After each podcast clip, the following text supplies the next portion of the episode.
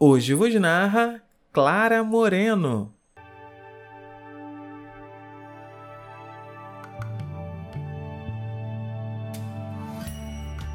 No dia a dia da vida, um diálogo bonito é muito mais importante do que o romantismo das palavras açucaradas. Não que estas sejam posturas excludentes.